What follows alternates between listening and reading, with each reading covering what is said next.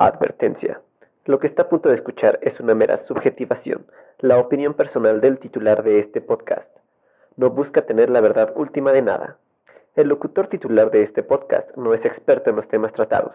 Si usted busca más profundidad y veracidad, investigue por su cuenta, no sea huevón. Bienvenidos a ¿Qué pedo con Delectofilia? Gracias. ¿Están ahí mis vidas? ¿Están ahí? ¿Me oyen? ¿Me escuchan?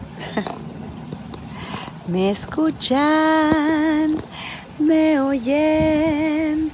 ¿Me escuchan? ¿Me oyen? ¿Me sienten? Yo estoy feliz, feliz, feliz, feliz de que los tengo, de que los tengo, tengo, tengo cariños. Hola, hola, hola, mis queridos lectófilos. Espero que se le estén pasando muy bien en sus casitas, saliendo solamente para lo necesario y no para reunioncitas sin sentido que solamente nos van a alargar la cuarentena. A los que sí tratamos de seguir las reglas. Recuerden, recuerden, este virus no es clasista, no es nada más para los viejitos, afecta a todos. O sea, la verdad es que yo no me imagino al, al COVID diciendo que, que, no va a contagiar a alguien porque está chavo. No, o sea, no sean mamones. Que por cierto, en el podcast pasado mencioné algo sobre presuntamente Chomsky diciendo que esta era un arma bacteriológica. Y no es cierto, era una fake news. Hay que tener cuidado, amigos. Yo caí muy imbécilmente en esto. Pero a ver, no le creen a López Gatel con todo y todo. Que sí se le está rifando, ¿eh? Pero sí le creen a youtubers, cadenas de WhatsApp, comunicadores que tienen millones de followers y ya. Solo por eso dicen la verdad. Y pues no, la verdad no hay que leer las dos partes de la historia. No estoy diciendo que nos quedemos con los números oficiales, sino que veamos holísticamente todo. Porque también la verdad está como que... Está cagado. O sea, sí, los números oficiales están limitados a la cantidad de pruebas aplicadas. Los números que vemos no son los reales. Son muchos más. Muchos más. Pero, o sea, eso no es de México solamente. O sea, que los números estén mal. Es de todos los gobiernos. Ahora, no podemos decir que, ah, nos están mintiendo aquí en México. Mm, todos los gobiernos mienten. Todos, los del mundo. Así que, no mamen. Tampoco, tampoco hay que caer en la paranoia. O sea, se trata solamente de seguir las reglas, las normas de prevención Lávense las manos, desinfecten si salen antes de entrar a su casita, quítense los zapatos y déjenlos afuera, se tienen que quitar la ropa, lavarla, déjenla fuera en una bolsa, bañense, ese tipo de medidas. Pero ante todo esto, este, al parecer pues ya nos empezamos a sugestionar mucho, ¿no? La, la autosugestión. Es como, como cuando estamos hablando con amigos, ¿no? Y empezamos a hablar de fantasmas, o estamos con nuestros primos viendo videos de fantasmas en YouTube, 100% reales no fake XXD y escuchamos algo. ¿Qué hacemos? En automático pensamos que es un ser, es un ser demoníaco, es un muerto, es un muerto que viene a jalarnos las patas. Que por mí que me venga a jalar esta. Oh, que la ver. El chiste aquí es que cuando tenemos miedo y hay algo fuerte que condiciona nuestro pensamiento, viene la sugestión. Lo que estamos viviendo de la pandemia es un evento masivo, universal, que nadie pidió vivir. O sea, nosotros solo queríamos, pues, emborracharnos y, y eso. Pero pues nos tocó, ni pedo. Igual yo, profe, está muy gacho. Ahora toso y siento que es coronavirus. Estornudo y es coronavirus. Me echo un pedo y es coronavirus. Yo tampoco quería ser parte de un evento universal. Mm, ¿No deberías quedarte en tu casa? Ya sabes, distanciamiento social y eso. No es que no te quiera aquí, no quiero que te vayas, ¿eh? Pero... Pero no, deberías estar aquí. No se haga. Si está desesperado por estar con sus amigos y así. Pues sí, la neta sí. Ah, chale. Es que yo también estoy hasta la madre de este evento universal, teacher. Yo tampoco lo quería. ¿Y tú qué querías hacer? Coger. Oh, que la El chiste aquí es si seguir todas las indicaciones del sector salud, hacer lo más posible para evitar el contagio, no dar más cuerda a esta paranoia de que es un arma eh, biológica y que es usada para matar viejitos y, y bueno, hay que investigar un poquito más, ¿no? Hay que ser conscientes de las indicaciones para así aminorar la posibilidad de contagio. Al final de cuentas, todos nos vamos a contagiar en algún momento. Todo nos va a tocar. Esta enfermedad ya se va a quedar como la influenza estacionaria. Entonces, pues, es demasiado pensar que Estados Unidos mandó esto a China para evitar que su economía crezca, pero ahora los chinos se la regresaron a Estados Unidos por mamadores. Si tomamos esta teoría como cierta, el control masivo de los gobiernos, pues esto nunca va a acabar. Dense cuenta. Se va a poner peor y nuestras garantías individuales, que ya están afectadas, se van a ver todavía más afectadas por un Estado autoritario. Eso son pocas palabras. Ahora, la, la crisis económica, que ya está, bueno, ahorita estamos en recesión, este, ya se veía venir. La enfermedad solo vino a adelantarla, pero la crisis ya venía. No, no está totalmente causada por esta pandemia. Son muchos factores, es multifactorial. Claro que sí cayó como anillo al dedo. O sea, Latinoamérica ya llevaba experimentando unos años de movilización social sin precedentes. Aquí en México también, el movimiento feminista. Pero pues llegó el COVID. Y este movimiento social se vio coartado, anulado. Muy conveniente, la verdad, para todos los gobiernos. En general en Latinoamérica. Pero pensar que es un arma para matar viejitos, pues ya es mucho, ¿no? Ya es mucho. Yo creo que, yo creo que incluso, incluso si así fuera, pareciera que algunos de nosotros estamos esperando que, que ya la crisis llegue, que ya haya muertos en la calle y todo eso para, ah, sí, se los dije. Eso suena como una distopía. Si no recuerdan que es una distopía, chequen la emisión de la primera temporada. ¿Qué pedo con las distopías? Claro que hay que, hay que dejar sobre la mesa que en toda distopía siempre hay una oportunidad de cambio originada por el ciudadano de a pie, el común, o sea, todos nosotros. Sin embargo, sobre medios de comunicación y estas posibles o presuntas conspiraciones serán tratadas en el siguiente podcast. ¿Qué pedo con los mensajes subliminales? Ahora lo importante, eso, eso yo lo considero, lo, lo verdaderamente importante es estar centrados ante la adversidad. Y eso se los dice un pesimista hecho y derecho, ¿eh? Fíjense que cuando yo tenía depresión, porque sentía que nadie me quería, y que la gente a mi alrededor este, me soportaba nada más, me aguantaba, me decían dos cosas. Una, no pienses en lo que pudo ser, sino en lo que es. Vive el presente. Y dos, motívate con la gente que te quiere, porque sí hay gente que te quiere. Un depresivo, o sea, uno real, no su depresión chafa de, de redes, no disfruta una situación como esta, ni mucho menos es una decisión. O sea, yo no me imagino a alguien diciendo, ay, güey, hoy, hoy voy a estar deprimido. Este, no, eso no, no lo quiere nadie. Y es justamente el amor lo que parece estar ausente en la vida de un depresivo. La lucha contra la depresión se tiene que hacer con amor. Ahora, un pesimista, o sea yo, les va a hablar de amor. Uno que no ha tenido pareja en toda su vida, así, bien, serio, pero pues, vale, vamos a ver qué sale, ¿no? Entonces aquí entramos en el tema de esta sexta emisión de la segunda temporada de ¿Qué pedo con? Puse séptima emisión, no sé por qué. Esta sexta emisión de este podcast hecho con mucho, mucho amor. Por cierto, el tema me lo propuso Sam, él era mi alumno y nos fuimos a ese icónico viaje a Inglaterra. Icónico porque ha sido la única vez que he ido allá. Y fuimos a las, a las Olimpiadas de Inglés. Fuimos con, con Ávila, con Paloma, Carla, eh, Vanessa, bueno, y alguien más, ¿no? Así que esta va por Sam. ¿Qué pedo con el amor? Ahora, hay que preguntarnos, obviamente, ¿qué es el amor? Was is liebe? What is love? Baby, don't hurt me.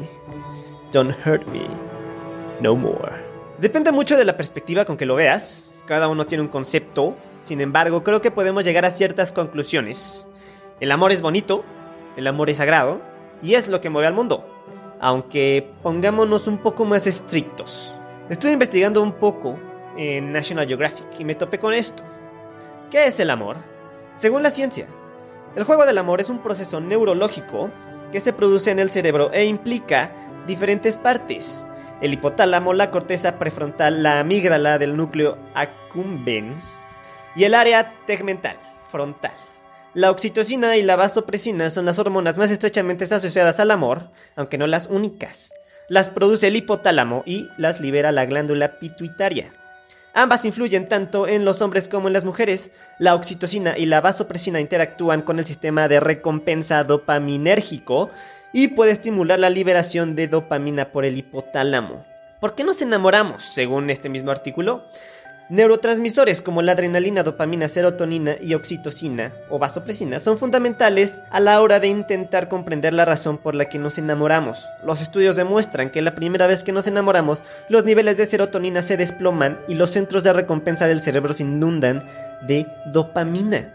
El efecto es similar al de una droga. En pocas palabras, mis queridos lectófilos, el amor nos hace estar todos pendejos. Según Ramstein, el amor es un animal salvaje te busca, te respira. Nidos en corazones rotos. Va de casa con un beso y velas. Chupa firmemente tus labios. Bueno, chupa. chupa suena feo, ¿no? A lo mejor besa. Lame. Excava a través de las costillas. Puede caer suavemente como la nieve. Primero hace calor, luego hace frío. Y al final duele. Es que sí, profe. El amor duele bien, cabrón. O sea, si no, no se harían tantas canciones tan tristes y dolorosas, de esas que pones en las pedas y así. Ah, caray, tampoco tomas mucho, Checo. Pues no tanto, pero es que sí se siente bien feo. Cuando una te empieza a tratar feo es cuando ya vale madres y sientes que la vida se te acaba. No puedes respirar siquiera, no puedes dejar de pensar en el dolor y en cómo te hace sentir. Sí está muy feo. ¿Te, te has enamorado, chiquito? Pues todos, ¿no? Yo creo que sí. Creo que solemos referirnos más comúnmente al amor de pareja, el de esos que se juntan para formar una familia, pero el amor es mucho más que eso, ¿no? Eh, o sea, ¿cómo? Creo que el amor es lo que te hace relacionarte con alguien, entonces cualquier, vamos a llamarlo tipo de amor, puede ser tan intenso como el de una ruptura amorosa del tipo pareja. Por ejemplo, el amor de una madre a su hijo es el más poderoso y grande porque una mamá puede llegar a morir de tristeza si su hijo muere, ¿no? ¿Qué tal el amor que le profesamos a nuestros padres? No está mal decírselos de vez en cuando, besarlos, abrazarlos, y a fin de cuentas, si te dan comida para tragar o con qué vestirte, una casa donde vivir y educación, pues de prioridad le dices que los quieres, ¿no? Digo, por más poca madre que tengas. También, por ejemplo, el amor de hermanos. Que bueno, cuando somos jóvenes, todos estamos bien mensos, ¿no? Y creemos que odiamos a nuestro carnal, pero pues no es cierto. Es solo que estamos tontos y no maduramos. Ya hasta crecer es cuando nos damos cuenta que sí amamos a nuestros hermanitos y a nuestras hermanitas. Ah, Nel, no mames. Los hermanos sí cagan, profe. ¿Tienes hermanos? Mira, no sabía. Simón. ¿Y los odias? Pues la neta sí. Es que solo me molestan porque dicen que mi voz es la de Mickey Mouse si estuviera todo cricoso, profe. Todo crico. Y se burlan de mí. ¿Y tú no te burlas de ellos? Pues sí, pero se lo merecen. O sea que, por lo que me dices, prefieres estar con tus amigos que con tus hermanos o con tu familia. La neta sí, ya sabe. Los amigos son los hermanos que uno elige. Pues déjame decirte, niño, bueno, y también a todos los lectófilos, que, que si eres un chavito adolescente al que apenas le están creciendo los pelos y cree que odia a su familia, pues primero madura y luego hablamos. O sea, no seas mamón. ¿A poco usted se llevaba muy bien con su hermano? No, la verdad es que no. Este, nos peleábamos también. De hecho, con mi hermano fue difícil en cierta etapa, pero luego descubrimos un videojuego sumamente violento, Los Guerreros de Rockstar Games, y se podía jugar la campaña en dos, los dos jugadores, y lo pasamos y lo jugamos y nos divertimos muchísimo, y de ahí, aparte de porque crecimos, nos empezamos a llevar muy bien, bastante bien, y ahora nos queremos mucho. Con mi hermana no fue la misma situación, pero igual nos queremos, a pesar de que antes no nos llevábamos tanto. O sea, sí llegamos a pelear, pero lo normal de las familias. Entonces es cuestión de tiempo. Así es, enano. No olvidemos los amigos, por ejemplo, el amor de amigos. Todos estos tipos de amor pueden ser tan intensos como el estereotipado de pareja. No sé yo, ¿por qué nos inclinamos a que el amor es el de pareja y lo demás no es tan importante, no es tan fuerte? Pero bueno, cuando a mis amigos los deja su, su novia o su novio, pues me gusta estar ahí en calidad de amigo. Y creo que un amigo en tiempos de dolor, un papá, una mamá, un hermano, una hermana, todo eso es igual de valioso que la pareja misma. O sea, no todo es ese tipo de amor, ¿sabes? La diferencia es que en la pareja están las relaciones sexuales, pero eso es diferente.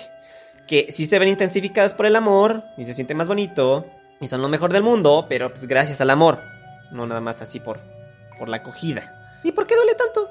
El amor no duele. Eso hay que aclararlo. Evoluciona, cambia. No es lo mismo la primera etapa de, eh, que la cotidianidad y el conocimiento de otra etapa más tardía. El hecho de llegar a un conocimiento más profundo de la persona amada no significa aburrimiento o el fin del amor. No. El amor cambia, se modifica y se vuelve diferente. Si no cambia, se acaba. El amor es movimiento.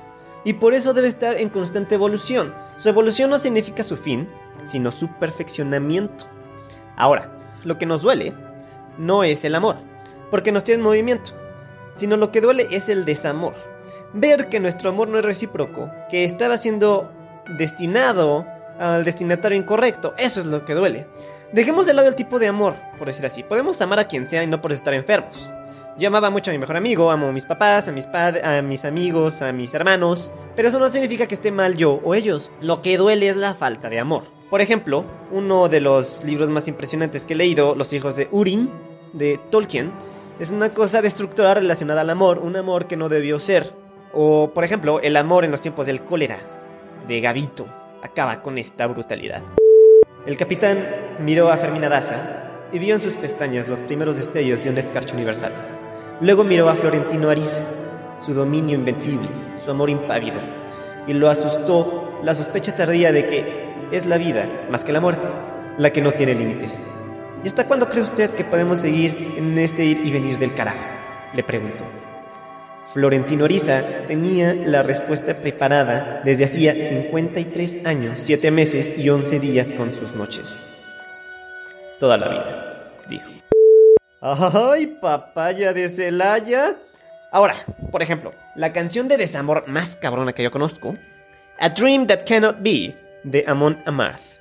Chequen la letra, por si no me creen, porque van a decir, el metal son puros gritos, güey, sin sentido, así a la verga. Y la neta no, el metal no habla todo de diablos y alabar a Satanás y así, para nada. Tienen letras muy chingonas, melodías muy cabronas, sus temas hay de historia, mitología nórdica. Unas canciones hasta parecen de autoayuda y superación personal. Así, la neta. Así que, pues no anden de mamadores si no conocen. Obviamente, si estamos hablando de música, no podemos dejar de lado a, a nuestro divo, Juanga, con Hasta que te conocí. O, ¿qué tal José José con el triste que, hay que mencionar, lo leí alguna vez y, y es cierto. El triste no habla de amor de pareja, habla de cualquier tipo de amor. Si pierdes a alguien, sea amigo o familia o lo que sea, esa rolita aplica muy bien. Lo que duele es que el amor es diferente para cada uno. Justamente, acabo de leer un libro de Sigmund Bauman, que creo que si lo hubiera tenido antes hubiera salvado más de una amistad. Pero Dios es puto y no quiere que gocemos. Dios es puto, güey. Básicamente se trata de lo que sigue. El amor líquido es una relación construida en la superficialidad, en el menor de los encariñamientos. Como todo cambia a nuestro alrededor, incluso nosotros mismos, como todo es fugaz y hay que desecharlo y adoptar nuevos comportamientos para seguir a la moda, entonces nuestras relaciones cambian también. Estamos en el mejor no me encariño para que no me duela y en el siempre debo tener un sustituto para cuando esta persona ya no esté. O sea, que hemos reducido a la gente a un mero producto, a un mercantilismo barato que no tiene ni un ápice de realidad, de verdad ni de amor. El amor líquido tiene como finalidad la satisfacción momentánea, pero nada más.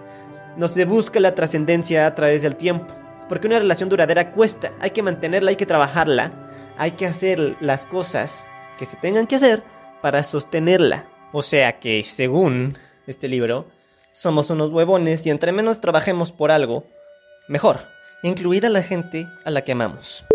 La promesa de aprender el arte de amar es la promesa falsa, engañosa, pero inspiradora del, del, profundo deseo de que resulte verdadera, de lograr experiencia en el amor, como si se tratara de cualquier otra mercancía. Por horrorosas y repulsivas que nos resulten las pérdidas sufridas y los precios pagados cuando los recordamos, las pérdidas que soportamos hoy y los precios a pagar mañana es lo que más nos preocupa y entristece. No tiene sentido comparar los males pasados con los presentes, ni tratar de discernir cuál de ambos es más insoportable. Cada angustia hiere y atormenta en su propia época. También, según Bauman, hay que controlarlo todo y mantenerlo superfluo, apenas constante, entre más voluble y quebradizo, mejor. Una relación de bolsillo exitosa es agradable y breve, dice Jarry. Podemos suponer que es agradable porque es breve, y que resulta agradable precisamente debido a que uno es cómodamente consciente de que no tiene que hacer grandes esfuerzos para que siga siendo agradable durante más tiempo. De hecho, uno no necesita hacer nada en absoluto para disfrutar de ella. Una relación de bolsillo es la encarnación de lo instantáneo y lo descartable. Usted no debe permitir que ninguna emoción lo embargue ni conmueva y sobre todo, no debe permitir que nadie le arrebate la calculadora de la mano. Cuanto menos invierte en una relación, tanto menos inseguro se sentirá cuando se ve expuesto a las fluctuaciones de sus propias emociones futuras. Chateamos y tenemos compinches con quienes chatear. Los compinches, como bien lo sabe cualquier adicto, van y vienen, aparecen y desaparecen, pero siempre hay alguno en línea para ahogar el silencio con mensajes.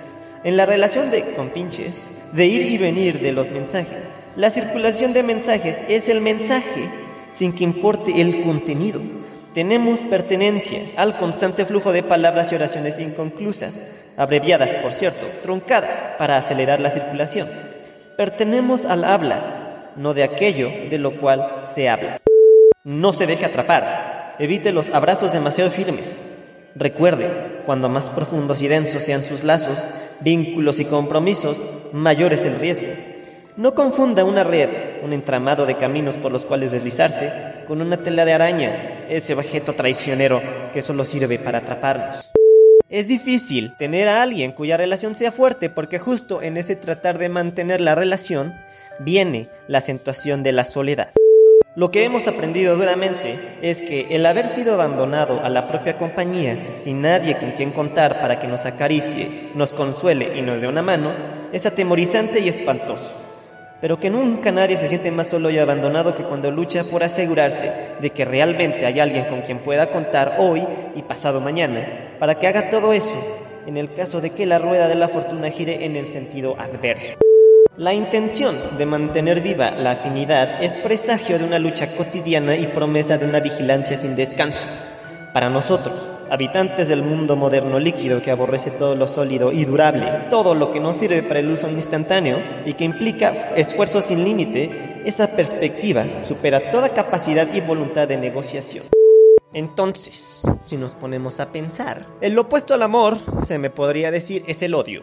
Pero no, el amor es movimiento, uno actúa para mantener viva la llama, sea cual sea esta llama, amor filial, amistad, padre de familia, lo que sea. Entonces hacemos lo posible porque viva, para que brille. El odio, sin embargo, es muy parecido al amor.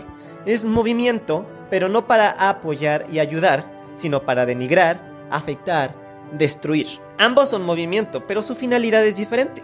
Uno, el amor, es creador y no solo lo relacionado a los hijos, o sea, tener hijos. La amistad es creadora, el amor a la familia también es creadora y lo que sea. El odio es destructor. Hacemos lo posible para destruir a alguien que odiamos. Cosa interesante aquí. Mm, el amor nos da eh, la oportunidad de ser dioses. En alguna parte del libro de Bauman trata la parte de la ayuda y de la destrucción. Si tratamos de ayudar a alguien que ha sufrido, ese alguien no tiene por qué respondernos con amor. Al ser humillados, queremos sacar esa energía destructora a través de humillar a alguien más, de golpear, de ser superiores. El amor es una clase de superioridad en ese sentido.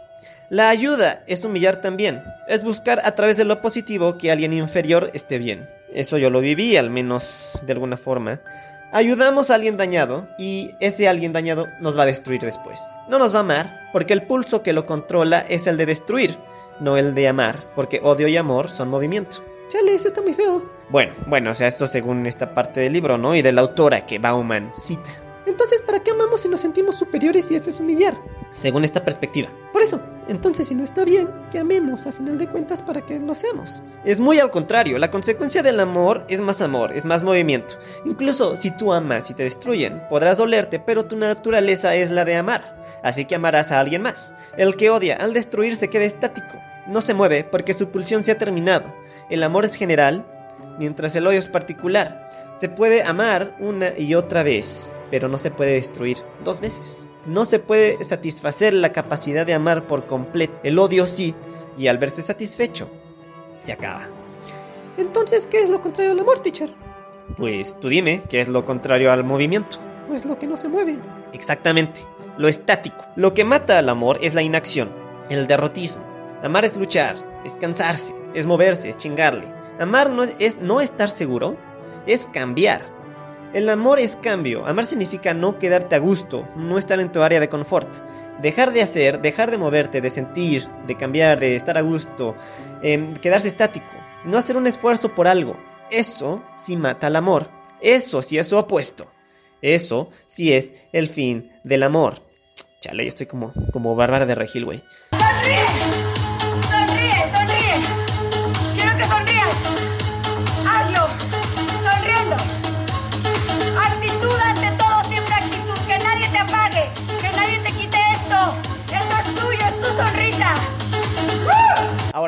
Seamos tontos. Movernos para hacer agua de calzón no es amar. O sea, ya me los imagino. Sí, güey, fíjate que yo no me bañé por un mes, güey. Le, le- le hice un agua de calzón a mi crush. Y pues se la tomó y se enamoró, güey. O sea, se enamoró tanto que, que se empezó a mover. Porque, porque el amor, güey, el amor es, es movimiento, güey. O sea, se movió tanto que hasta vomitó, güey, fue al hospital. Y tengo una orden de aprehensión en mi contra, güey. Pero o sea, ¿se habría movido tanto por alguien que no ama? Obviamente no, güey. O sea, para nada. O sea, me ama. Me ama mi crush, güey. Entonces, ya para acabar. Lo opuesto al amor es la indiferencia. Es no hacer nada. Digo, tampoco se enajenen ni acosen, eso no es amor, eso es enfermedad, ¿no? Pueden proponer temas a mi correo que es sergio891992 En Facebook e Instagram me encuentran como Lectofila y en Twitter Sergio Beto CR. En el blog subí un artículo sobre la diferencia entre las putas latinas y las europeas en la literatura y el doceavo capítulo de una distopía bien chida, La esperanza muere al último, que trata básicamente de un detective que está buscando al asesino de los sentimientos. Resulta que en este mundo las emociones y los sentimientos están representados por gente de carne y hueso. Y cuando los matan, toda la gente en el mundo deja de sentir eso. O sea que si matan al que es la pereza, la gente deja de sentir pereza. Y uno diría, ah, qué chingón, así voy a trabajar. Pues trabajan tanto que ya luego no encuentran nada que hacer y empiezan a hacer cosas destructoras por tener algo que hacer. Y bueno, ese es un ejemplo de que el fin de algo malo, entre comillas, no siempre acarrea algo bueno. Y pues además estamos en cuarentena, ¿no? ¿Quién sabe? Podrían descubrir algo que les gusta. Ah, y también estoy subiendo sugerencias de libros en la página. Por si encuentran algo que también les interese. Esto fue Que pedo con el amor, la sexta entrega de esta segunda temporada. Nos vemos en 15 días, lávense las manos, la cara, desinfecten, no salgan de sus casas, no se sugestionen y sobre todo, no dejen de moverse dentro de sus casas. O sea, no dejen de amar para salir de esta pandemia. Recuerden, y como conclusión de esta investigación antropológica, científica y sociológica, podemos decir que el amor no es ciego, no, es pendejo. Adiós.